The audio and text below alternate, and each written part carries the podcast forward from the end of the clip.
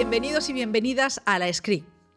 Vamos a ver, ¿estáis de una mala uva, hartas hasta las narices de todo y encima haber llegado esta semana después de Semana Santa y poner carita de que todo bien a pesar de que la vida te va a estallar o lo sientes así? Bueno, pues si este es tu estado mental, tu serie de esta semana, la recomendación es Beef. Habréis oído hablar de ella porque realmente es una serie notable, está en Netflix y es em, una... Mm, una, una, serie que resume el estado de cabreo monumental que podría tener en este momento Pablo Iglesias con Yolanda. ¿eh? Beef es eso, ya sé que los jóvenes lo tenéis claro, hay beef, tienen beef, pero la gente de mi generación solamente nos hemos quedado en que beef es carne y esa carne es la bronca. Em, es una comedia desquiciada sobre el bidón de ira que llevamos a la espalda y está a punto de estallar en nuestra sociedad occidental. ¿De qué va? Pues es un albañil em, que sale de un, de un centro comercial y de repente un coche más grande le empieza a pitar. ¿Qué puede pasar? Que cada uno se vayan por su lado o que se persigan y que empiecen una espiral de odio brutal y descarnado, que es en lo que se convierte Biff. El protagonista es el actor de Minari, también el de Barney, y ella es Ali Wong, eh, que es una cómica norteamericana que, por cierto, tiene un monólogo maravilloso que se llama Baby Cobra. Entre ellos dos eh, surgen todas las preguntas que nos hacemos y que queremos también, las, las barreras que queremos tirar, y es, ¿por qué en esta sociedad en la que supuestamente lo tengo todo soy tremendamente infeliz? ¿Por qué me obligan a sonreír? ¿Por qué está mal decir que estamos mal? Y lo que estamos realmente mal y nos sentimos realmente mal y no poner, eh, no poner caritas de felicidad. Bueno, pues esta es Beef. El único problema que yo le veo a la serie es que se diluye. O sea, eh, es claro, seis capítulos de treinta y pico minutos eh, con esta tensión emocional de estoy hasta la coronilla, hay bajones. Y ese es el mal de las series. ¿Tendría que haber sido una película? Sí. Eso también eh, me gustaría subrayar que lo que tiene interesante es que es de A24, la productora de toda la vez en todas partes, y es un, está creada por, por cineastas asiático-americanos, como el de, el de actor de Minari o Ali Wong. Así que vamos a empezar este programa de post Semana Santa dejando que toda nuestra mala leche salte por los aires con Beef y Baby Cobra en Netflix. Y vamos ya con el programa de la semana con dos artistas pues cada uno de generaciones diferentes. Uno es eh, Omar Ayuso, que presenta obra de teatro, y la, la, veterana Gracia Olayo, que también presenta comedia. Así que vamos con la script. Pues como os decíamos, empezamos con Omar Ayuso. Omar. Hola. Omar, te he pedido que te dejaras el papel porque te, eh, dices, vengo desangrándome. Sí, por pura entrega al show. Eh, sí, es que no, no, me sé afeitar. Tengo 25 años y todavía no me sé afeitar, entonces me corto cada vez que me afeito. Pero... Mm, entonces voy yo y le digo, es que es, eh, un hombre tan bien afeitado a mí me recuerda a Paul Newman, que yo siempre pensaba que Paul Newman sería eh, un poco barbilampiño. Tú, bueno, ya te lo puedes quitar porque ya hemos, hecho el show, pero a no ser que te desangres. No, yo creo que no. Pero tú te afeitas con. Eh, o sea, no te afeitas con las eléctricas. No. o sea, mm, lo intenté, pero yo soy mm, de, cuchilla. De cuchilla y en las dos direcciones. Soy un poco obsesivo. Entonces, eso, claro, por eso te digo que. Claro, esto es por loca, esto no es por otra cosa. Esto es por, por ir rápido y por querer mm, venir perfecto para tu programa. No, no, estás guapísimo. Y entonces me ha dicho Omar, ah, pero eh, Paul Newman eh, no es demasiado hetero. sí. Pues a ti no te parece que Paul Newman visto desde este momento tendría su puntito un poco flow? Que igual se cuestionaría un poco su masculinidad. Sí. Puede ser, se cuestiona la masculinidad de todo el mundo, pero bueno. Ah, es verdad eso, me gusta ese titular, se cuestiona la masculinidad de todo el mundo. Bueno, eh, Omar está aquí porque está en el Teatro Pavón con eh, Tony Acosta en El Sonido Oculto. El Sonido Oculto que viniste a verlo el domingo. El sábado. El sábado, y de hecho me, pasó una cosa muy graciosa, te vas a creer que me lo invento, pero no. Em, yo no sabía que venías. Y, como ha sido Semana Santa, hay un público más o menos medio público. Y te reconocí por la risa. ¿Ah, sí? Te lo juro. Le dije a Tony antes del aplauso, creo que ha venido María Guerra. Ah, pues es que fui con mi madre, que, no tiene, que está sorda como una tapia y no llevaba aparatos.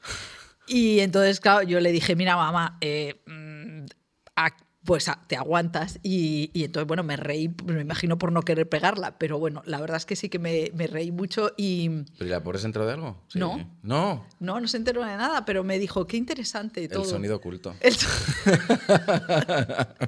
Está fatal que te lo cuente, pero es así. Y luego también eh, tenía entradas que me dio Josi y no me decían, no, no, usted tiene que venir el domingo. Y yo dije, no, hombre, por favor, que he venido con esta señora de Ay, por 93 favor. años, pero estuvo... Bueno, eh, todas mis tías abuelas, mis tía, mis tías, mi- todas mis tías abuelas vinieron a verme a un bolo en Villaviciosa y claro, yo pedí encarecidamente que les pusieran en la segunda fila, porque tú imagínate, tenían todos 80, pa- todas de 80 para arriba. ¿Y qué pasó?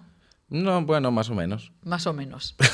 Bueno, eh, la verdad es que mm, me, me- me gustó mucho, me sorprendió mucho. Bueno, también otra cosa que te tengo que decir es que yo pensaba que tenías el, que llevabas una especie de, de peluca En la por ese, función. por ese pelo eh, azulado. No, el, el pelo en realidad no es de la función. El- yo en la función Podría ser, claro, es random, puedes tener cualquier pelo. he llevado el pelo negro toda la gira, pero esto es una serie que empieza ahora en breves y que por exigencias del guion tengo que tener el pelo así.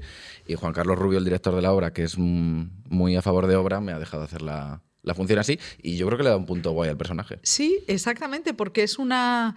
Es, es la relación, bueno, es como un, es, pues entre un- una profesora de, de- de escritura creativa, que es Tony Acosta, y tú, que eres un, pues, un alumno extraño. Un alumno extraño, sí, un viejo joven superdotado, un poco bastante desconectado con la realidad, que no encuentra en el mundo ningún anclaje más allá de la literatura, no le interesa a la gente ni de su generación ni de otras, y, y encuentra eso, eh, un único punto de interés en la literatura y de repente en el personaje de Tony.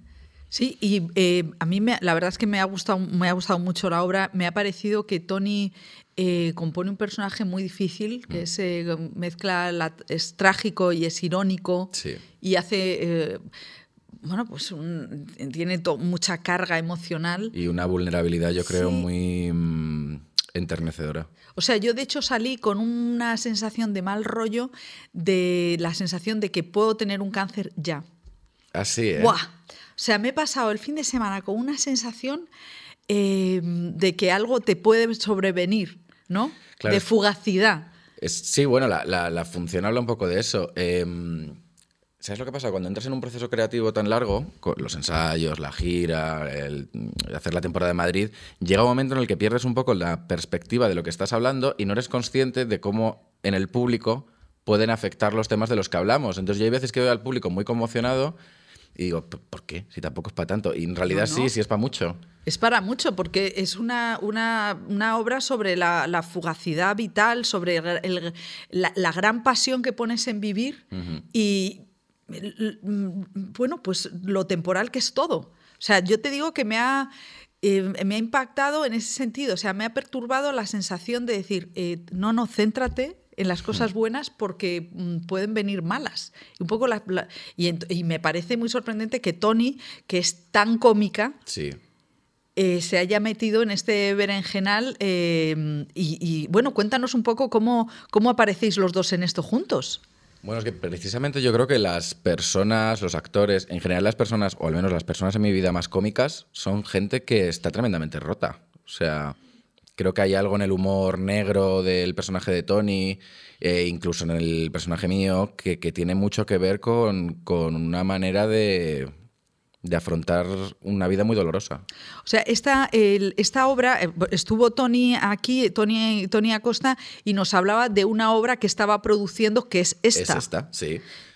Y, y cómo, eh, por qué, eh, cómo os ensambláis, Tony y tú, cómo aparecéis juntos. Pues Tony y yo nos conocemos desde hace unos años porque compartimos representante entonces nos veíamos en pues, eh, cenas de Navidad y estas cosas. Ah, la copa de Navidad. En Esto la copa de surge en Navidad. una copa de Navidad. Sí. Pero se ha habido poquísimas en los últimos años. O sea, ¿sabes que Pepa Blanes también reaccionó así? Como que le hacía mucha gracia el concepto Copa Perdona, de Navidad es que- de agencia de representantes. Hombre, no, es que es un poquito Paquita Salas pensar en la copa de Hombre, es muy Paquita Salas. Claro. Sí. O sea, no, vamos a ver, nosotras en las radios ya no hay copas de Navidad. O sea, eh, por eso luego también es la pobreza del periodista, ¿sabes? Ya. Ah, ese, Bueno, bueno, es, pues anda que la fatal. pobreza del actor, Bueno, en algunos casos. bueno, entonces, copa de Navidad. Copa de Navidad. Copa de Navidad, ahí nos conocíamos sin más. Y en enero de 2022, Tony me escribe una tarde y me dice, oye, eh, te va a mandar Pedro, nuestro representante, un texto de teatro, lo estoy moviendo yo, eh, por favor, léelo con cariño, sé que seguramente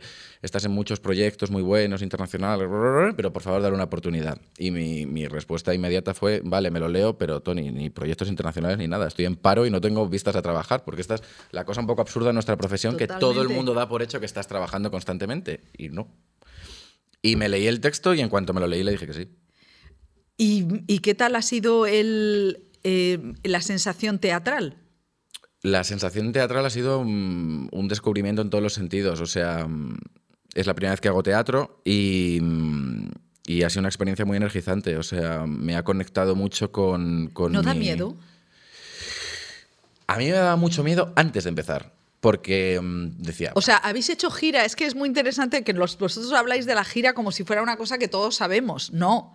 O sea, eh, yo la he visto en Madrid, a lo mejor eh, usted la ha visto en otro lado. O sea, vosotros hacéis la gira como, como un ensayo, un work in progress. Depende, eso depende de la función. Hay veces que. mm, O sea, hay dos partes, ¿no? Está la temporada y la gira. La temporada es eh, cuando estás mucho tiempo en un teatro y la gira es los bolos que vas haciendo eh, los fines de semana en distintos puntos de la geografía española. Muy bien. Ha quedado guay. Y, mm, y entonces nosotros, nosotros estrenamos en enero en La Laguna, Tenerife. Hemos estado tres meses Ah, haciendo bueno, bolos. porque es lagunera. Es lagunera. Claro. Tony es lagunera. Bueno, bueno, si es que Tony es un personaje. eh, Tony, Tony, Tony es un personaje de Berlanga, fíjate lo que te digo. Sí. eh, O sea, y luego de Berlanga, y, y es verdad que necesita hacer un, un Santos Inocentes, o sea, necesita Sí. hacer un, un superdrama eh, para, para llevarse el Oscar. es un ser fascinante. y Entonces, aparecisteis en La Laguna. Eh, estrenamos en La Laguna, eh, tuvimos dos funciones en La Laguna, eh, fue muy bien, la verdad, muy bonito además todo el proceso como de mm, la última semana de ensayos y tal, lo vivimos allí, con la familia de Tony, todo muy Bueno, su, abue- su padre Arsenio, cami- camionero. camionero, Arsenio, y la Chana, costurera. Ah, sí, la Chana se Bueno, es llama. que yo pasé los reyes allí y todo, yo estoy integradísimo en la o sea, familia los. Reyes del 23 los has pasado allí. Sí, sí, En La Laguna, Tenerife. No, o sea que el sonido oculto nace en la Laguna Tenerife, ahora está en el Pavón en Madrid. Sí. ¿Hasta qué día? Hasta el 14 de mayo, sí. Vale. Y entonces, eh, y, y cómo fue todo? Pues eso, yo le dije que sí. eh, y nada, pues eh, en septiembre de este año empezamos los ensayos con Juan Carlos Rubio. Eh, ese miedo del que hablabas, que yo tenía mucho porque me imponía bastante, la verdad, las tablas. Eh, y además yo había experimentado como un... Al no tener formación, yo no, no, no he estado en una escuela cuatro años, yo he convivido y convivo mucho con el síndrome del impostor y con el miedo escénico y con el no creérmelo y etc, etc, etc. Entonces yo pensaba que me iba a dar mucho miedo salir al escenario y lo sorprendente es que no, que me encanta, que el miedo se me convierte como en unas ganas de comerme el escenario y, y que incluso cuando viene la gente que más me importa, tipo mis amigos, mi madre, algún actor que y me te importa, pones tenso. al revés, me vengo más arriba. Ojo, qué bien, ¿no? Ya, sí. O sea, que te has quitado el mal rollo de... Tú, entonces, ¿tú crees que... ¿Y ahora das clase? O sea, ¿recibes clases o no? O sea, yo, yo, yo eh, de, vez en, de vez en cuando eh, suelo hacer cursos cada X tiempo. Lo que pasa es que yo no he podido hacer una co- formación completa porque yo empecé a trabajar ya directamente en un proyecto con mucha dimensión y que se han rodado eh, 700 temporadas. Entonces, En no- élite. En élite. Y, y no sacas tiempo para meterte cuatro años en una escuela. Entonces yo voy formándome. Y, Pero vamos a ver, tú eres, eh, eres de pueblo. Yo soy de pueblo. sí. Eres de eso me encanta. Eso me encanta, me parece muy necesario. Claro. Eh, ne- es muy- el pueblo te da eh, otros ángulos, ¿no? Eh, 360. Te da 360. O sea, tú sabes que la gente que tiene mucha pasta ahora llevan a los, dejan que los niños vayan solos al colegio. O, Claro. ¿sabes? Nosotros hemos ido solos toda la Exactamente. vida, Tú has sí. ido toda la vida solo al cole. Eh. En, Ma- en Manzanares del Real. Manzanares el Real. De hecho, mi casa está a 20 minutos andando de la parada de autobús y el instituto estaba en el pueblo de al lado. O sea, yo me hacía un buen recorrido antes de llegar a casa. Ostras, o sea, te ibas en, en- en- o sea, te ibas en los autobuses verdes esos que acaban en la Plaza Castilla, o sea, Manzanares Esos. del Real Madrid. Pero lo conoces mucho. Hombre, porque yo soy madrileña de toda la vida. ¿Y has ido mucho a Manzanares el Real? He ido a, a comer, a- no sé si eran cochinillo, cosas así. He ido, he ido como, eh, No, el como- cochinillo es en Segovia. bueno, algo que dan que es típico de esta Manzanares del Real. ¿No ves? Bueno, pero he ido a pasar el domingo. Lo típico español, croquetas con jamón y cosas de estas. Vale, entonces, eh, Omar, Manzanares del Real. ¿Por qué Manzanares del Real? ¿Por qué tus padres vivían allí? Pues. Qué pregunta tan metafísica. Perdona, Eh, es importantísimo. No, no, sí, sí. Pues a ver, O sea, yo tú soy que eres de el madre. glamour, el glamour juvenil. ¿Qué glamour? Ni qué glamour. O sea, vamos a ver, vienes con el pelo verde. Si eso no es el glamour juvenil, tú Pero me estamos en que es. 2023, o sea, tener el pelo verde no es glamour. Tener el pelo verde lo tiene cualquiera. De hecho, a mí me parece mucho más glamuroso a día de hoy las señoras de mi pueblo que las modernas de Malasaña. Es, bueno, sí, Ser son- glamuroso ahora es lo fácil. Bueno, volvamos a la familia Ayuso. Familia Ayuso. Bueno, es ¿Por qué familia es- Almazoni Ayuso. Almazoni Ayuso. El Mazoni. El Mazoni. Padre- Ya bastante con el Jamani, tú que... El Jamani, mi prima. Tu sí. prima. Eh, padre de Marrakech, madre de Madrid, se conocen, se enamoran, se tienen hijos. Y yo nazco en Guadalix de la Sierra, pueblo en el que sucede Bienvenido a Mr. Marshall y la Casa de. Gran Hermano. Que son dos cosas que creo que definen mucho mi personalidad. Oye, es verdad. Sí. Claro, eh, eh, naces... eh, hay, hay hospital en, No, a ver, no, nazco en la clínica. En La Paz, nacería. No. ¿En la princesa? No. No sabe dónde ha nacido. He nacido en la misma clínica que Maribel Verdú, en la calle Cartagena. Por favor, que alguien busque qué clínica hay en la calle Cartagena. Me sacaron monjas del vientre de mi madre. ¿Tu madre cómo se llama? Cristina Ayuso. Cristina. María Cristina. María Cristina Ayuso, que ahora ya es un apellido que eh, cuando tú empezaste no era tan tan temido. Calla, calla, calla, calla. Calla, calla. Bueno, entonces La Quirón. No. San José, Clínica San José. Clínica San José. Cristina Ayuso. Pero Ayuso no se habla más, que ayer hablé de ella en una entrevista No. la semana pasada y Y ha subido el pan. Vamos a dejar a Ayuso, que la vamos a olvidar. Es algo que no ha pasado en nuestra vida. Eh, y entonces tú, mm, tus padres es- trabajan allí y se cambian a. Y cuando cumplo tres años nace mi hermana y cuando yo cumplo cinco ya la casa se nos queda pequeña y nos vamos a Manzanares. Muy bien, vale. Entonces tú, es que a donde quería llegar es que Omar no tiene formación eh, de interpretación porque tú hiciste eh, audio. eh, por, ¿Qué Sí, hiciste? yo estudié comunicación audiovisual en la universidad. O sea, yo quería ser actor y quería ser director, pero cuando terminé bachillerato, por esta cosa como de la titulitis, me entró la cosa como de ir a la universidad. Y mm, entonces me metí en comunicación audiovisual con vistas a después también formarme eh, como actor. Y estando en la universidad, se me dio la oportunidad de hacer el casting de Elite. ¿Y en tu casa qué les pareció eso? ¿Sabes lo que pasa? Que esta cosa como del glamour, la fama, el tal, al principio como que es muy jugoso, ¿no? Y es muy brillante y no, no se sabe lo que es realmente. Entonces, a, a priori como mucho orgullo y mucho, y mucho entusiasmo, que a día de hoy también. Pues que luego ya le vas viendo la cara B, el tema. Eh, más que la cara B, lo vas desmitificando, ¿sabes? Sí. Que al final es una profesión y punto. Mi madre me ve igual que siempre. Y yo creo que es ahora más crítica que lo que era antes. O sea que... ¿Y Pero tu bueno, venimos por- de familia de actores, o sea que ¿Ah, también... sí? Sí, yo, mi tía, bueno, mi bisabuelo es Pedro Pablo Ayuso, que fue el primer actor de radionovelas en España, muy famoso, tu madre seguro que sabe quién es. Mi, mi madre, ya te digo que está muy mal del oído. O sea que, Joder, pero era- hacía radionovelas cuando tu madre tenía 20. No sé, vamos a dejar eso. Y su hija, que es mi tía abuela, es Marisol Ayuso, que es em, la que hacía de la abuela de Aida. Ah, bueno, sí, Marisol Ayuso Bueno, sí que es-. O sea, que tú vienes tal, no has sorprendido a nadie. No. Y, y tú, eh, bueno, es, es interesante que tú has hecho ya el, eh, un poco has pasado la montaña de élite, ¿no? Que eso era lo que, lo que podía preocupar a unos padres y una madre. Dicen, bueno, este, a ver cómo sale de este, de este boom eh, de fama y éxito y tal. Tú estás ahora en un momento como de recogimiento. ¿En qué momento estás? Estoy en un momento de reconstrucción em, a nivel personal. En un momento bastante bueno, la verdad, de mucha paz mental. Bueno, de bastante paz mental y, y- y trabajando mucho por llegar al máximo posible de paz mental.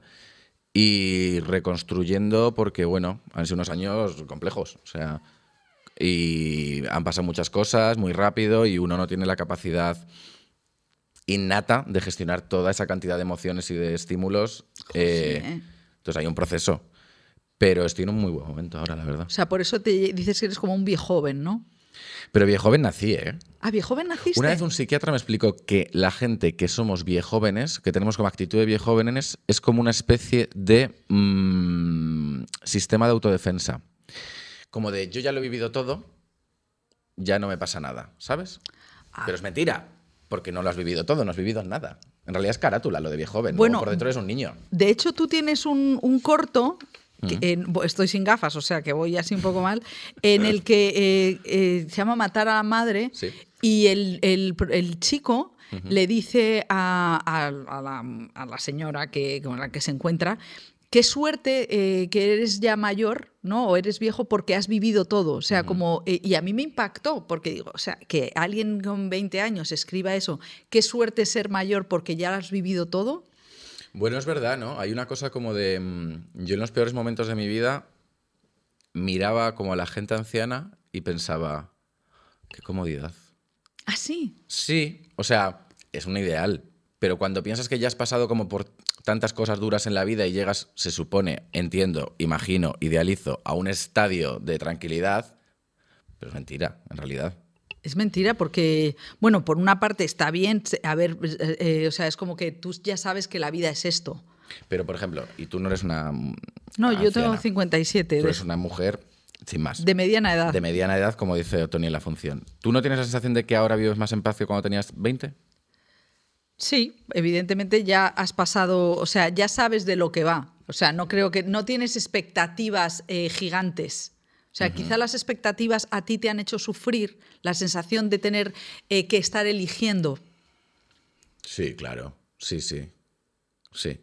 O sea, eso te ha hecho... Bueno, y la falta de autoconocimiento, y la falta de límites, y el no saber cómo cuidarte, y esta cosa muy de la juventud autodestructiva, y bueno, muchas cosas.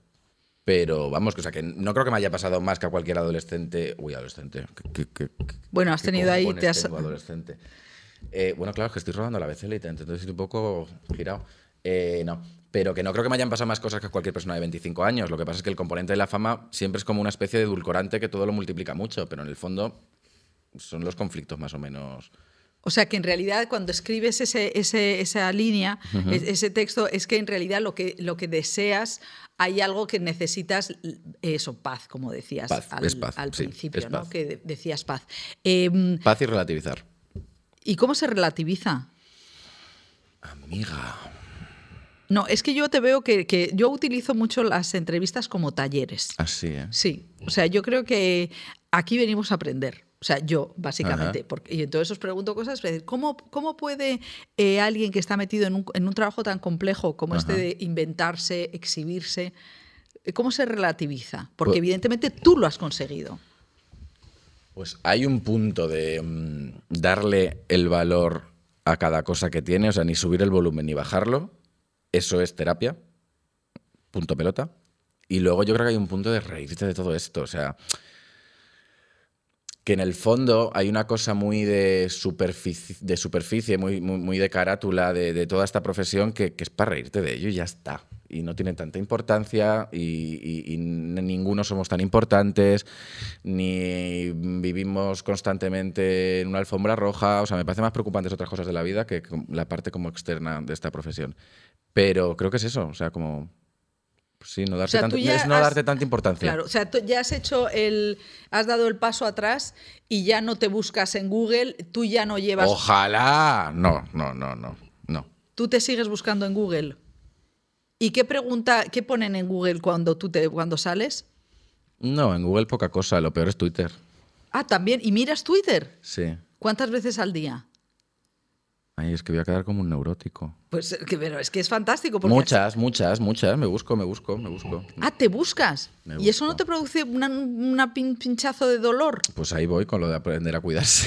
que O sea, estoy a- en ello. aprender a cuidarse es dejar Twitter. Hombre, a- a- aprender a cuidarse es protegerse en general. Y si tú exponerte a lo que ponen por ti en redes te hace daño. Porque el primer, el, el primer, como la primera reacción es esta cosa como de, "Bah, me la pela. Pero mentira, te duele. Y la gente en Twitter es muy cruel. Muy cruel. Que quizás si yo tuviera Twitter a día de hoy sería igual de cruel. Pues no lo sé. O sea, no tienes Twitter. Tengo Twitter, pero yo no escribo. No yo tengo un escribes. Twitter de estos huevitos que solo leo. Ah, eres un. No, no estás como Omar. No. Estás como bollo perdido. Bollo perdido, sí. Vale. ¿Y de Instagram te, te- tú te, hace, te llevas tu propia cuenta? Sí. Pero en Instagram la gente es mucho más amable. Yo, eso es una cosa que no entiendo por qué una. o sea, perdóname, pero no entiendo por qué la gente no puede decir borderías en Instagram y sí en Twitter. O sea, me gustaría que me lo explicaras. como Bueno, yo que vengo de otro planeta. Instagram yo creo que es puro culto a. Es puro culto al cuerpo. O sea, porque en el fondo, aunque vayamos de artísticas y de superintelectuales, que también lo hay, y, y- y utilicemos la plataforma como una manera también de exponer eh, cosas que nos interesan artísticas, etc, etc, etc, lo que hay debajo de Instagram es exposición del cuerpo, hipersexualización del cuerpo y poco más. En general.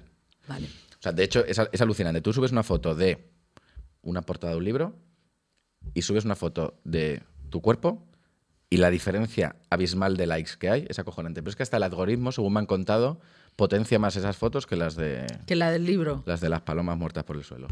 Esas no las quieren.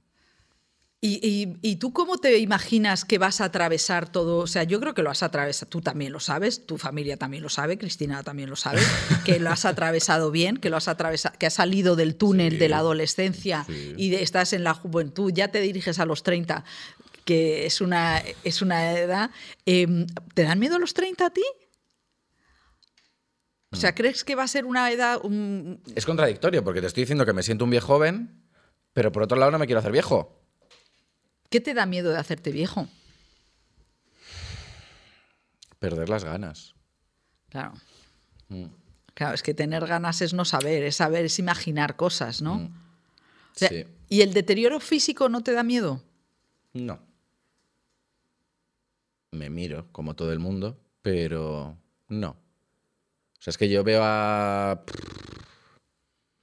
No sé, es que claro, decir deterioro físico... Vamos a quitar deterioro físico. No, pero por ejemplo, la- la- la edad envejecimiento natural. Yo Ves a Almodóvar, envejecimiento natural, Me flipa, 70 años. Me flipa. O, ve- o veo a Carmen Machi, o veo a Ángela Molina, o veo a Eduard Fernández, o a Antonio Resines, y me gusta lo que cuenta su cuerpo. Mucho más que lo que cuentan los cuerpos de la gente de mi edad. Ya, pero a la industria no. Ya bueno, pero... Entonces, claro, la historia está en... Bueno, pero de todas formas la industria, con los, por desgracia, con los hombres es más laxa con el tema del cuerpo. ¿Tú cómo te imaginas con 60 tacos? O sea, tú calvo no te vas a ¿te digo quedar. lo primero que se me ha venido a la cabeza? Travesti. ¡Ostras, me encanta! Que no creo, pero bueno, o sí, no lo sé. Calvo no me va a quedar, dicen que no. Dicen que no, pero si me quedo calvo me pongo una peluca y no hay ningún problema, ¿eh? ¿Tu padre es calvo? No. O sea, ¿tu padre tiene pelo hasta aquí como tú? Cariño, ¿has visto esto? Bueno, es que es impresionante. O sea, eh, yo te y eso voy que ahora me las han depilado, ¿eh? Para la serie esta, pero... Ah, sí, Esto es, es verdad. uno. ¿Y tú eso cómo lo llevabas de pequeño? Porque mi hermano, uno de mis hermanos tenía así eso y lo llevaban mal. A mí me generaba mucho complejo, de hecho me las depilaba mucho. Eh, iba semanalmente. Pero claro, tú te puedes imaginar, de un pelo tan gordo, tan árabe como este, tú quitas la tira de cera rosa y sale un torrezno. Entonces... la verdad es que eh, de verdad te tiene...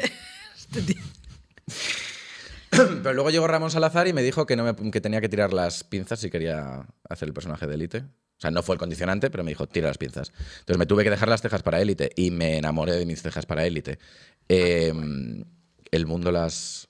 Está, el mundo está dividido por mis cejas. ¿Ah, sí? Pero... ¡Qué horror! Esto es como... ¿Ves? Esto es darse importancia.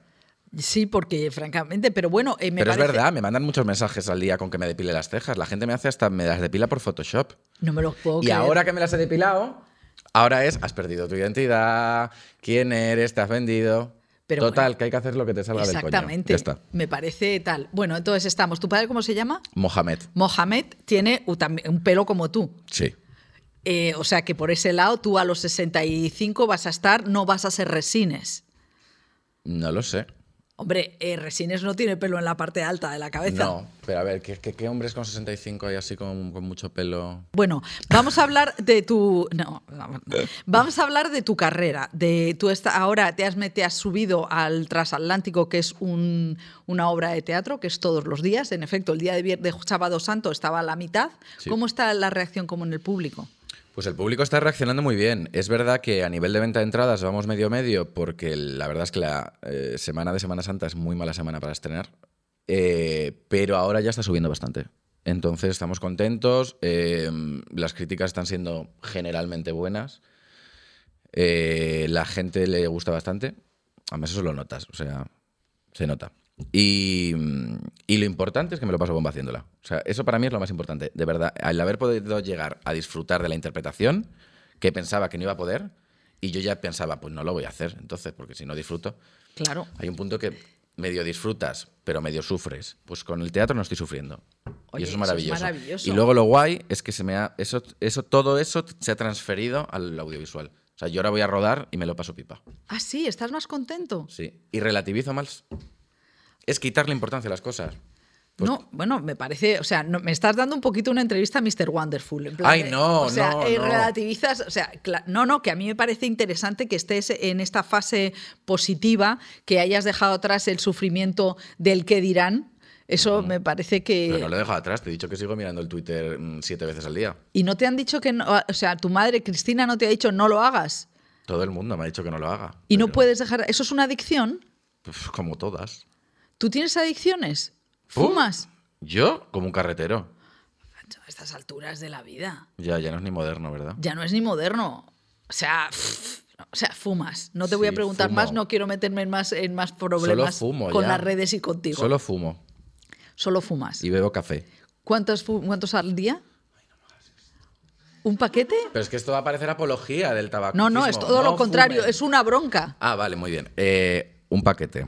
Un paquete fatal. O sea, que no eres, ni siquiera eres moderno ¿Ya? y no lías. ¿Ya? O sea, eso es Eso no lo, es eso es lo más, eso, eso y las señoras de tú, y las señoras de, de tu pueblo todavía fuman Malboro en, en tabaco. Y En- Terelu. ¿Y quién Es es, la verdad. persona más moderna de este país? Terelu Campos. Estoy o de sea, acuerdo, Terelu, qué horror. O sea, no me defiendas a Terelu. la defiendo a muerte. ¿Pero qué tiene Terelu? ¿Qué nos, qué nos ha aportado ¿Qué no Terelu? ¿Cómo que qué tiene? ¿Qué no tiene? Lo tiene todo. ¿Qué tiene? Yo no veía las Kardashian, yo veía las Campos. No, no, ¿Ves? pero Aquí está el componente gran hermano. Yo soy muy fan de Sálvame.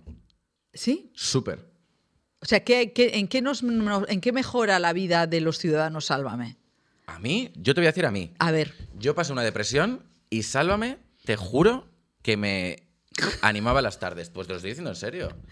Y hay mucha gente que está sola en sus casas o que es mayor o que está mal, a la que ese tipo de entretenimiento le da una vida.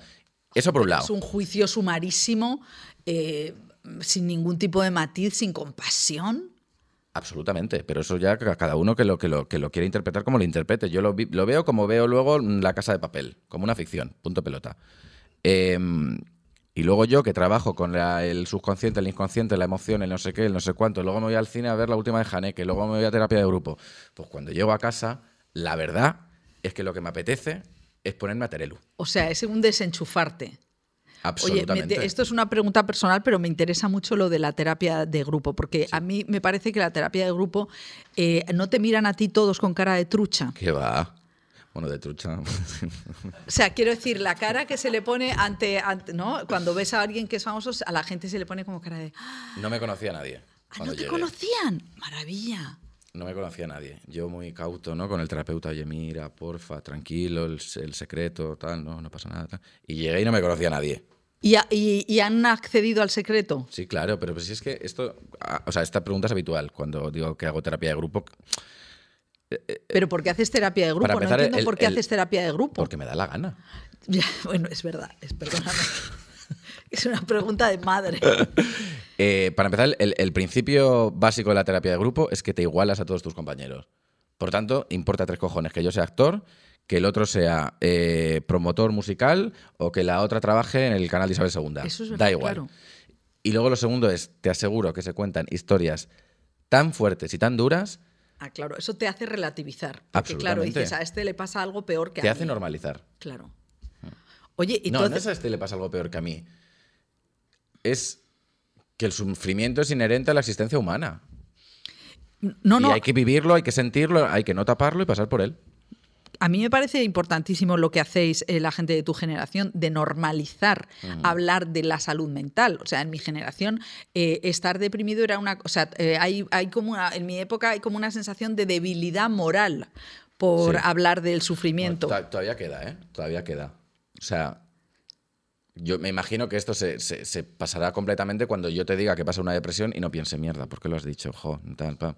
¿Y Pa- todavía pasa. sientes Sí, el dolor claro. por decirlo? No el dolor por decirlo, pero empiezas a pensar cómo me puede afectar esto a mí a nivel laboral, a nivel social. Pues yo qué sé. O sea, está, todavía está el estigma.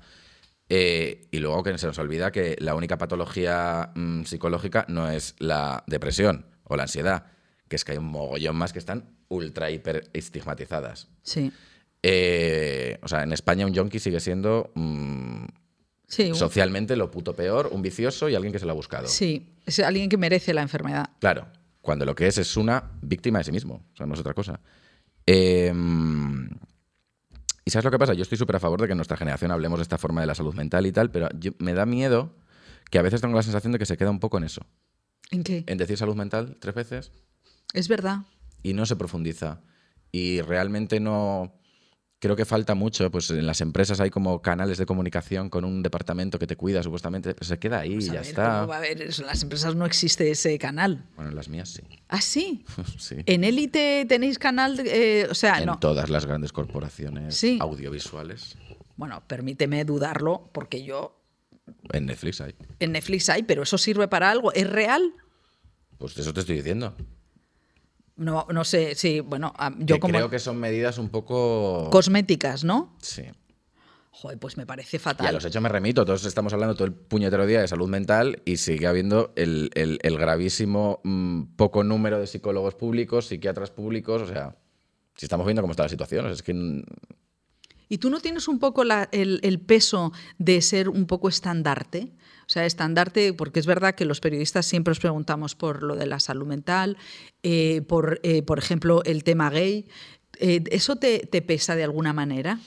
Hay un peso que viene desde fuera, que es el que se te impone, que es contra el que yo intento que no me influya mucho, porque yo acepto ser, si es que lo soy, un referente de algo, lo acepto, e incluso hay una cosa mía como de responsabilidad moral, social, que me gusta, pero por ello no acepto que se me exija ser una persona perfecta, que es imposible, pero que existe. ¿Sabes esta cosa un poco de cuando la veneno en su apogeo, que la criticaban desde los colectivos LGTB por ser un mal ejemplo de lo que es una persona transexual? Sí. Pues lo mismo.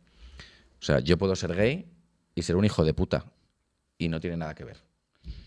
Em, ¿Y eres un hijo de puta? no, yo creo que soy buena persona, pero que te, te estoy diciendo No, que... porque tenía yo que, que hacerlo, claro. Si me lo has puesto así en bandeja. hija, ya te No, estoy dando no, reels para no, Instagram. no, no, no, no te preocupes porque. Mira de- esa, esa es la que los hace, ¿verdad?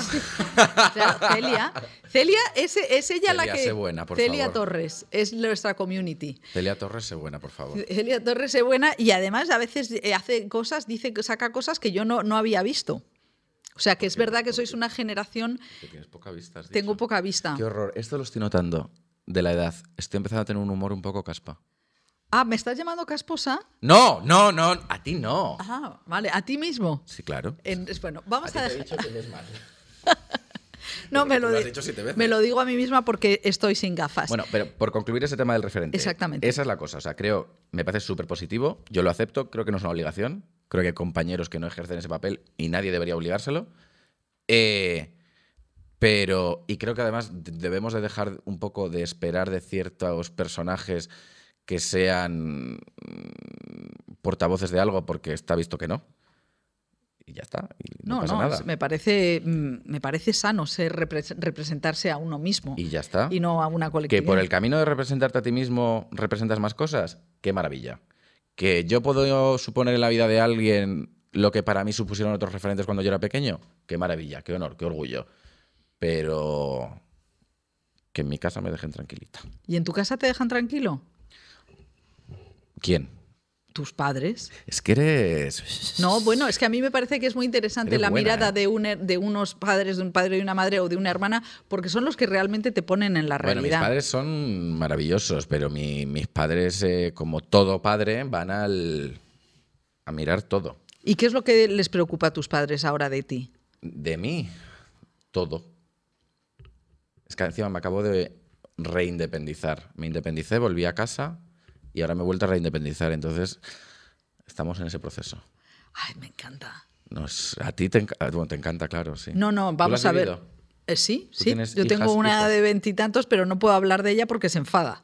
Y mi madre. Claro, claro, es que es lo que es lo que tiene. Pero yo les digo, si mientras estéis en casa, yo puedo hablar con- de vosotras, sois Claro. material de trabajo. O sea, todavía no se ha independizado. no se ha independizado, pero vamos. Prepárate, guapa. No, se ha ido y ha vuelto. Y aquí lo vamos a dejar. Ah. Eh, pero hablamos en la siguiente, por cierto. ¿Ya? Eh, Claro, ya. Me encanta lleva- decir esto, lo del ya. Lo dice todo el mundo en las entrevistas. No, no, eso es, eso es maravilloso. Estaríamos contigo toda la vida, pero eh, es- volveremos. Bueno, para empezar, muchísima suerte en, es- en la obra de teatro. Eh, de verdad, me parece maravilloso y me, me inter- me parece una obra muy, muy potente. Y sorprendente, además, vuestra, eh, vuestra pareja. ¿Y, y qué vas a hacer? eh, ¿En qué serie estás ahora?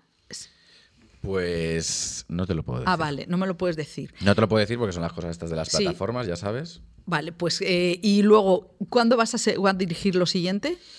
Que ya sabéis que Filming está matar a la madre. Sí.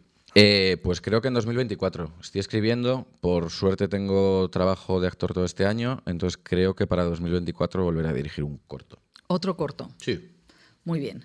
Bueno, Omar Ayuso, muchísimas gracias por haber venido. Muchas gracias. Ha sido realmente por divertido. Eh, eres impertinente, ¿eh? Eh, Eres impertinente. ¿Sí crees? Sí. Te lo digo yo. Y me controlo, ¿eh? Te, te lo digo yo. ¡Ay, Cristina, Cristina! Lo que pasará. Bueno, pues muchas gracias, Omar, y nosotros seguimos en la script. Y seguimos en la script con una mujer, una diosa, diosa Gracia Olayo, que ha venido a la script con los colores de la script. Hombre, había que hacerle un homenaje O sea, a la script. o sea, es que de verdad es el- el- la conciencia escénica. No, no, no, que es una mariconada que tenía en el armario, digo, y cuando vi tu programa, porque no la, No, no. no soy nada youtuber, ¿sabes? Entonces lo vi para, para ver dónde venía. ¿Dónde venías? Dices, ¿a dónde voy yo? Y, cuando vi el logo digo, hombre, pues voy a, sa- voy a sacarlo, voy a sacarlo del armario, me voy a, voy salir del armario. Oye, muchísimas gracias. Nadie nos ha hecho eso. O sea, esto es. eh, estoy, estoy Una feliz. tontería.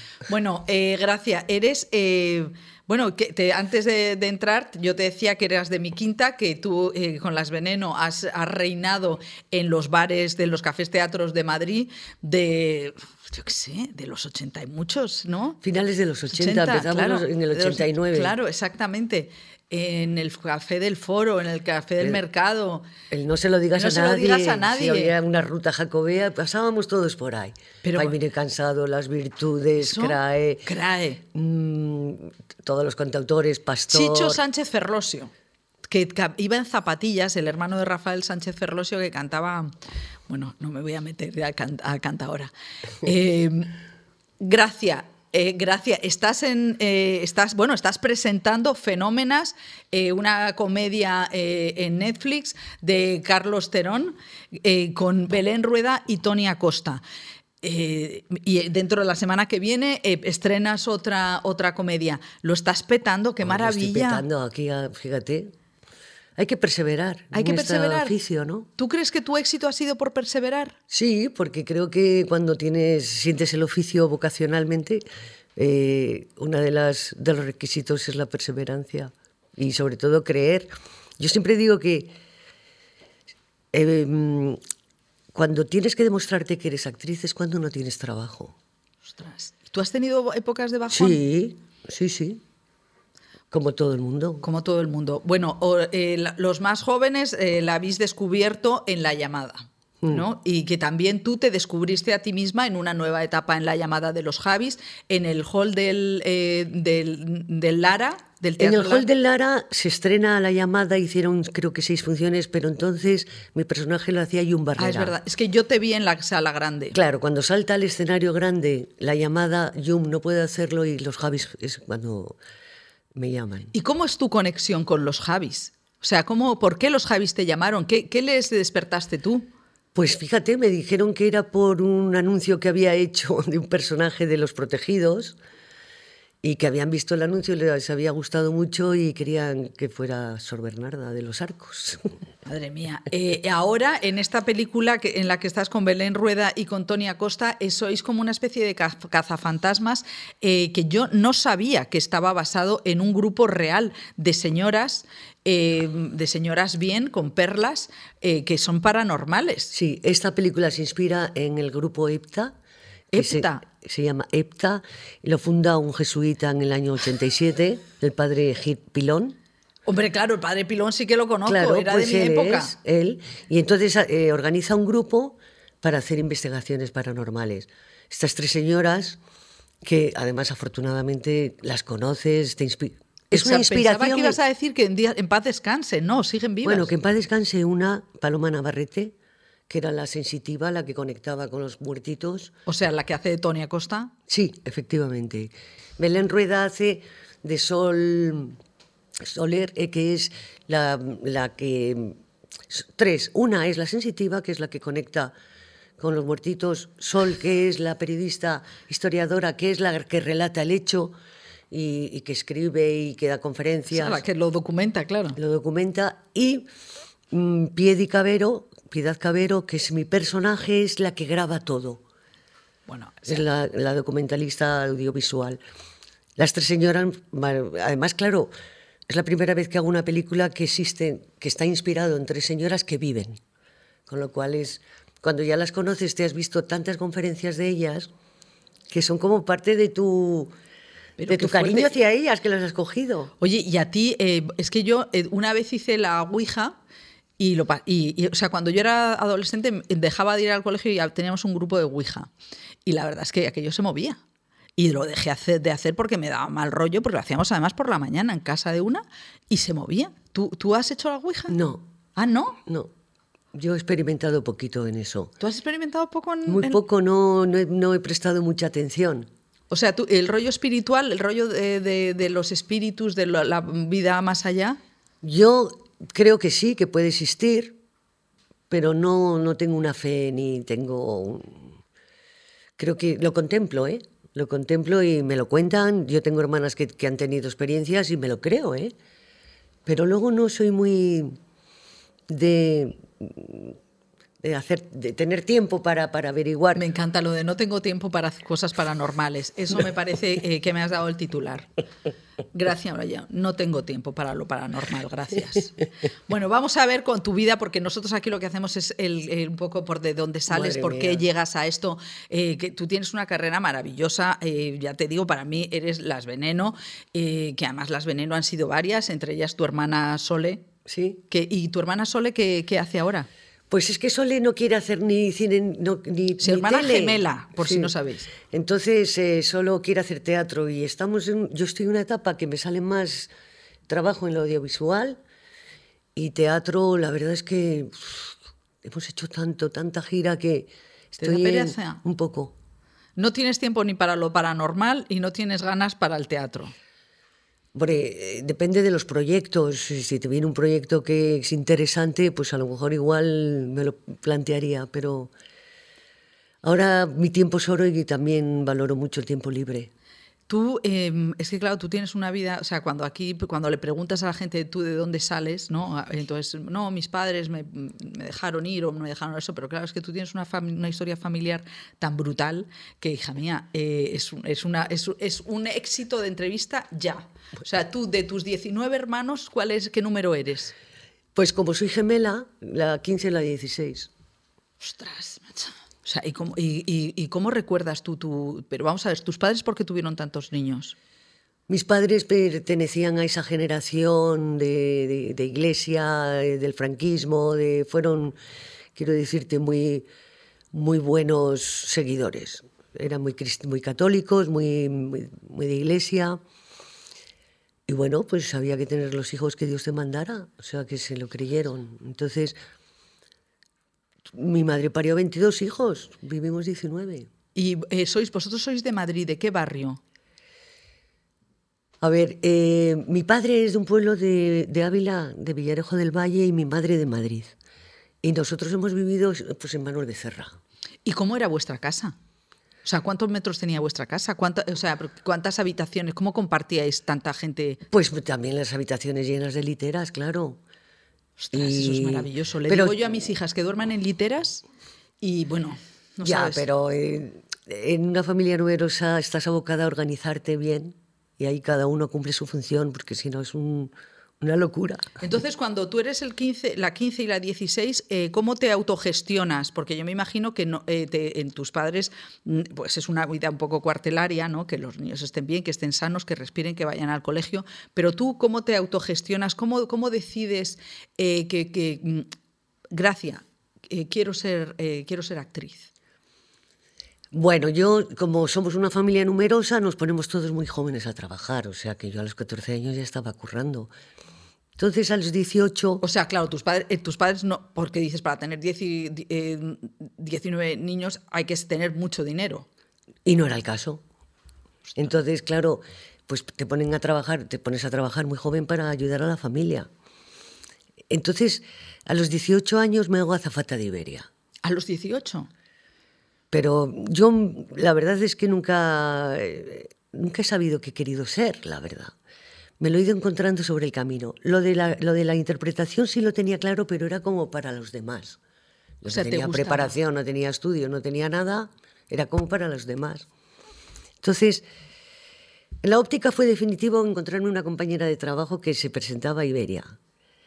Y yo entonces le dije, ¿y qué hace falta? Y dice, en la "Pues, óptica, sí. en la óptica Roma. Una compañera del cole viene y me dice, me voy a hacer azafata. ¿Y qué hace falta para eso? Pues esto y esto y lo otro. Pues me puse ahí. Me- en- yo me acuerdo que en los, cuando yo era pequeña, ser azafata había que ser alta.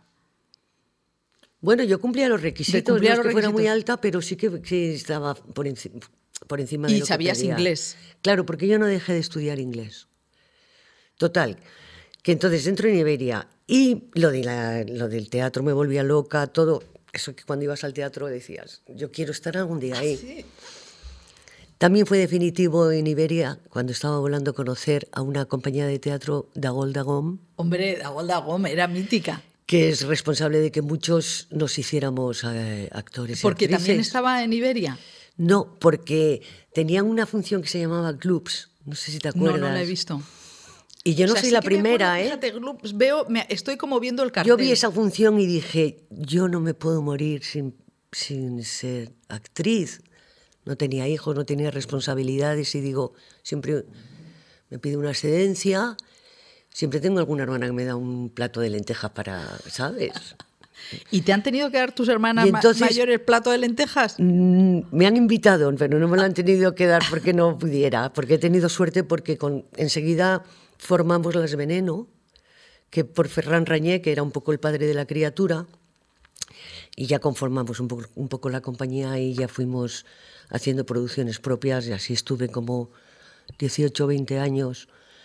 Ah, Que, que empiezas a los 18 de, de azafata, que dices que estás 10 años, llegas a los 28 y los siguientes hasta los eh, 48 estás eh, haciendo mm, bolos. Sí, de, de- cine y tele muy poquito, muy poquito. Ya, yo teatro, porque vivíamos de las veneno. Nos daba de comer, unas veces mejor otras veces peor, pero, pero ahí O estuvimos. sea que vosotras estuvisteis en, claro, el, el- el- ese Madrid de, de- ese Madrid nocturno de, de la movida, que sí, o sea, un Madrid que se estaba como expandiendo, ¿no?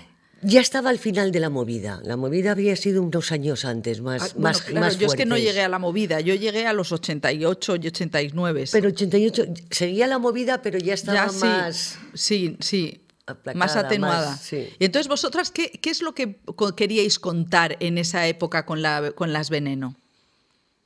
Mira, nosotros eh, los, los libretos los encargábamos siempre a diferentes. Cada, cada producción contratábamos director, eh, eh, guionista, eh, coreógrafa, músico, porque llevábamos música y todo. O sea, que erais empresarias. Sí. O sea, tú además es la que siempre has estado. Sí, un horror. ¿Por qué? ¿No eres buena empresaria? No, nada, nada, nada, nada. Yo, sí, yo el dinero, prefiero que hablen por los demás de dinero por mí. Yo soy un desastre, empatizo enseguida, cedo enseguida. Oh, es que eso es no, fatal. es que soy muy mala para eso. Es que hay que ir a un taller para negociar Pero la bueno, pasta. ahí, ahí nos mantuvimos. Lo que pasa que luego ya empezó a salir todo el tema audiovisual. Con las Venero lo dejamos porque tuvimos una puta desgracia, que fue perder el hijo de Sole. Y eso ya nos dejó un poquito out. Y ya nos tomamos tiempo, a mí me fue saliendo cine, tele, telecine. Y ya hay soles, lo que se ha hecho ha sido muchas sustituciones mías. Pero ¿cómo? Pero, o sea, y eso... Y hasta estrenos, me ha dicho. O sea, va a las... eh, ostras. Va a los, a los estrenos. Pues mira, ha habido muchas circunstancias. Por ejemplo, la segunda vez que, la- que se estrena la llamada, a mí me habían operado de las cervicales y no podía ir. Pues hizo la rueda de prensa ella, No me puedo la creer. foto. ¿Y lo sabían los Javis? Algún estreno, sí, soy yo sí. Y ellos encantados, porque claro, un buen... No, y luego además en el teatro también hizo Sor Bernarda, me sustituyó. Luego en teatro, al- cuando me salía a teatro, ya hacíamos dos por una, porque yo dos cosas a la vez ya no puedo hacer. Y entonces ensayábamos la función de teatro, pues al mismo tiempo, y luego yo si me salía eh, las sesiones, me salía tele o, o cine, pues lo hacía ella. O sea, O sea, que es un chollo. cla- es un chollo. Pero entonces también tener una... eh, en- ¿Te hace ser menos... ¿En qué te cambia tener una gemela que ha vivido una vida tan paralela?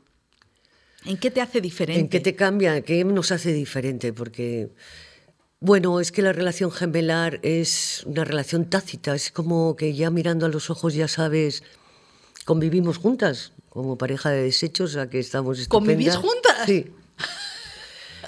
Hacemos un buen equipo. Yo estoy encantada de haber tenido una hermana gemela. Oye, qué es bien. una compañera estupenda, es, como diría Javier Ruibal, la dama de todos mis días. Es- Eso es precioso. ¿Y, y la ropa? Porque entre hermanas siempre hay bronca. No, no, no, somos...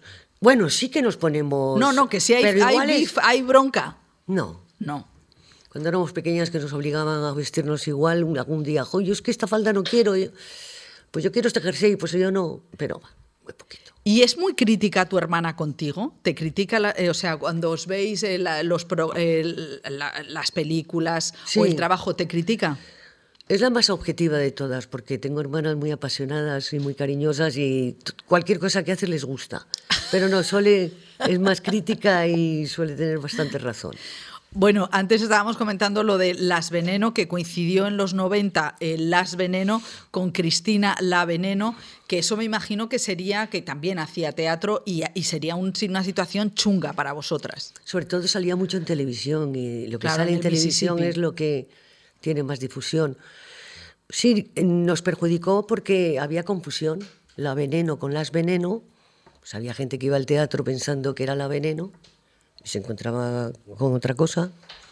O no iban porque pensaban que era la veneno. Quiero decirte que sí que se notó y que sí que además se per- perjudica porque hay confusión. Y, pero, y no, no hubo, hubo eh, demanda y tal, pero aquello no. Iniciamos, iniciamos la, la demanda, que son demandas además complicadas, pero no la encontramos. No hubo manera de... Se mandó burofax, pero no había manera de contactar. Y, luego al final ya se fue diluyendo en el tiempo. Y claro, es que eh, los Javis han sido como un... eh, es interesante lo que, han, lo que han hecho los Javis en toda esa recuperación de los 90, ¿no? Y esa nueva lectura de, pues también de personajes que, que antes eran un poco vistos como monstruosos, ¿no? Como un poco lo de Cristina eh, La Veneno. Eh, ¿A ti qué te parece que, incorporan? ¿Cuál qué, te parece cuál es su valor, ¿no? ¿Qué han hecho ellos que sea tan... eh, que los haga tan únicos? Bueno, porque yo creo que el discurso que tienen siempre en todos sus trabajos es un discurso necesario en cuanto a hablar de libertad, de ser uno mismo, de respetarse y de luchar por un, por un sueño, ¿no? En la llamada estaba claro y yo no voy a la iglesia, no soy atea, soy agnóstica, pero en la llamada yo creo que tiene un discurso que es ama y deja amar, ¿no? Totalmente. Es que es así, si quieres amar a Dios, pues muy bien, sé tú misma y ama a Dios, y si quieres amar a una mujer, ama a esa mujer, pero ama, ¿no? Sin, sin trabas y sin... Y luego en la, en la veneno también le, eh, la mirada a lo trans, ¿no? A través... También, porque es que es necesario, es necesario todo lo que es la lucha LGTBI, todo es necesaria porque todavía estamos en primaria. Eh, ¿Tú cómo, eh, cómo ves la situación, la sociedad ahora? O sea, tú has hecho, has hecho el camino entero de la transición con los pies en, las aceras ¿no? de, de, España. Eh, ¿Tú cómo ves la situación eh, eh, de la sociedad? ¿Ves una sociedad mm, pues, involucionada, una sociedad más libre? ¿Qué es lo que ves? Bueno, yo creo que seguimos evolucionando. Lo que pasa que el problema es que en educación y cultura va mucho más lento que la tecnología, por ejemplo, ¿no? Las Veneno teníamos un discurso muy feminista, muy, muy libre, muy reivindicando la libertad de la mujer, la igualdad. Y todavía queda mucho por hacer, porque ahora mismo todas las, comediantas, todas las monologuistas, estaban hablando de lo que nosotros estábamos hablando en los 90, de muchas cosas que todavía no se han conseguido y todavía siguen siendo tabú y todavía siguen siendo bueno, el tema de las, de las violaciones mismamente, ¿no? Que, que vosotras eh, hablabais de esas, eh, no sé, me parece que hubo un caso en el que una, una chica prácticamente la, la, culpaban porque llevaba minifalda, o sea, eso lo de Nosotros teníamos un monólogo porque salió el juicio en Lérida, acuérdate, que le decía al juez que como llevaba minifalda, y además ese monólogo que lo hacía, era un personaje que era una prostituta gallega, que dice que, que, que las mismas feministas no lo entendieron, lo, lo, lo, entendieron muy literal y lo que tenía era mucha coña y mucha ironía, ¿no? Ese lo hicimos en televisión española y, y nada más hacerlo se, bloquearon la, se bloqueó la centralita y dijeron, no, más no, no hagáis nada más. Oh, ¡Qué maravilla! Adiós, hasta luego. Y hasta luego televisión española. Bueno, eh, luego no sé si hicimos alguna cosa más, pero en ese programa y vosotras os, o sea, os, escribían los textos, evidentemente siguiendo vuestra línea, pero vosotras os, os autocensursen. Me queda no vais nada. Gracias por hablar en este idioma. Hombre, es que hay que hablar idioma, Jolín. O sea, no, auto, no puedo decir, no puedo decir autocensurada. Di autofleja, autoflejalamos, nos autoflejalamos también. No, no, no, no, no, no. ¿qué va? Me dejas tranquila. qué va, qué va. Oye, y ahora todas las actrices, eh, bueno, es que es verdad, siempre ha pasado lo de las edades, que en, determinados momentos, bueno, me ha encantado lo que has dicho de que ahora las cómicas están retomando eh, un... Claro, porque yo sí que recuerdo de esa época que, que había una contestación feminista directamente, que, que es, es, muy importante que, que, las jóvenes feministas ahora estén mirando al, al pasado. ¿Tú te sientes que has, has sido referente? Yo no. No para, nada. Mí Qué responsabilidad, por Dios, calla, calla. Para mí sí, o sea, el humor ahora mismo hay, se sacraliza, cosa que me parece interesante porque a través del humor es donde llegan mensajes muy, muy subversivos. Es que es una, es una vía perfecta, ¿no? Pero todavía se nos queda muchísimo porque yo, por ejemplo, en el siglo XXI no pensaba, el siglo pasado, en el siglo pasado no pensaba que íbamos a tener una extrema derecha. Ostras, eso por ejemplo, ¿no? ¿eh? O sea que siempre va, va muy lento lo que es la cultura, la, educación, el abrir mentes. El, bueno, es que en los 90 yo me acuerdo que era impensable. O sea, ser, eh, bueno, eh, Blas Piñar, luego los... los eh, era impensable, era casi una mufa pensar que, que eso podía eh, suceder. Era, era impensable, o sea, Torrente era la mofa, pero es que ahora están los torrentes en el, en el Parlamento o sea, ¿tú eso cómo, cómo, cómo lo interpretas? Pues con mucha desazón. Sí. La verdad que me desazona. Sí, porque. Por eso mismo, porque. es muy lento esto de que abran la gente mentes y sean ¿no? más empáticos y más educados y, y nos permitamos todos vivir Sí. un poquito con cierta quietud y tranquilidad, ¿no? Y, Y como, como a- eh, actriz, ¿cómo has llevado eh, el paso del tiempo? Porque tú eres una actriz que tienes unas arrugas preciosas. pues sí, me he operado, pero no se me nota. No se te Es nota que tengo- nada. Una pena. Tienes unas arrugas preciosas. Los ¿Sí? códigos de barras estupendos, ¿no? Los tienes estupendo. No sé, ¿Tú has sido fumadora? Soy, Ah, claro. sigo siendo, por eso... Pues mira, es que me hice actriz a los 30, entonces ya iba un poco más espabilada. y con el tema de la estética reconozco que esto es lo que hay, envejecer es esto, ¿no? Pero y, eh, tienes, eh, ¿cómo vives eso, es- este, este tema? ¿no? Que yo creo que es eh, que tú, bueno, pues te has incorporado, eh, ahora estás en el mainstream como señora mayor y tía, lo estás petando. Bueno, también escriben ahora, las guionistas y están escribiendo ahora cosas un poco para mayoras, un poco más sustanciosas. O sea, que no eres la abuela estaca que estás ahí o la madre estaca, ¿no? Cosas. Mira, por ejemplo, eh, Fenómenas es una oportunidad maravillosa. Las tres señoras que, que, que está, que está evocado, que es una inspiración, era una oportunidad cojonuda porque son la más mayor, la más joven tiene 81 años de las tres. De las de ahora. Sí, con una actividad, una, una, una mente clara, una estupendas, fumadoras. Eh, bueno, otra cosa de las fenómenas, También. qué película en la que, eh, claro, yo pensaba, de estas se están intoxicando. Encendéis un cigarro con el siguiente. El agua y el humo fue brutal. Claro, es muy ochentero y muy noventero. O sea, yo- en los 90 se fumaba en todas partes. Sí, y ellas, ellas se quejaban de que nos fumamos mucho la película. Dice, oye, nosotros no nos ahumamos tanto, ¿eh? Son encantadoras. Pues, por ejemplo, es una oportunidad estupenda, porque son tres señoras ya con su edad en, en la película y, y- y que pasan cosas y que les pasan cosas y que tienen una actividad en la vida y un propósito en la vida, ¿sabes? El- la siguiente peli, por ejemplo, de Vaya Vacaciones, pues también son... La de García León. de Víctor García León, pues también es otra oportunidad de dos abuelos que están hasta el culo de cuidar nietos y están hartitos ya, y que, y que cuenta una realidad en clave de comedia, porque es verdad, los abuelos eh, ahora mismo es el sustento de, explotados, de sí. muchísimas familias, pero a veces también los hijos abusan un poquito Sí. en esa cosa de, de los amores. Claro, eso sí, eso. total. Entonces, quiero decirte que ahora hay productos donde las mayoras tenemos personajes sustanciosos. Me gusta lo de las mayoras.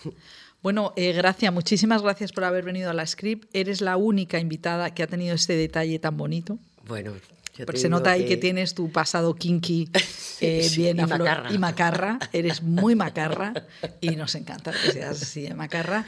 Y que y además, eh, a mí, me- de, de verdad, que lo de que sigas currando así sin parar, desde madre del, de Super López a todo lo que te echen. He tenido mucha suerte, la verdad. ¿Y en la siguiente, en la siguiente serie de Los Javis estás?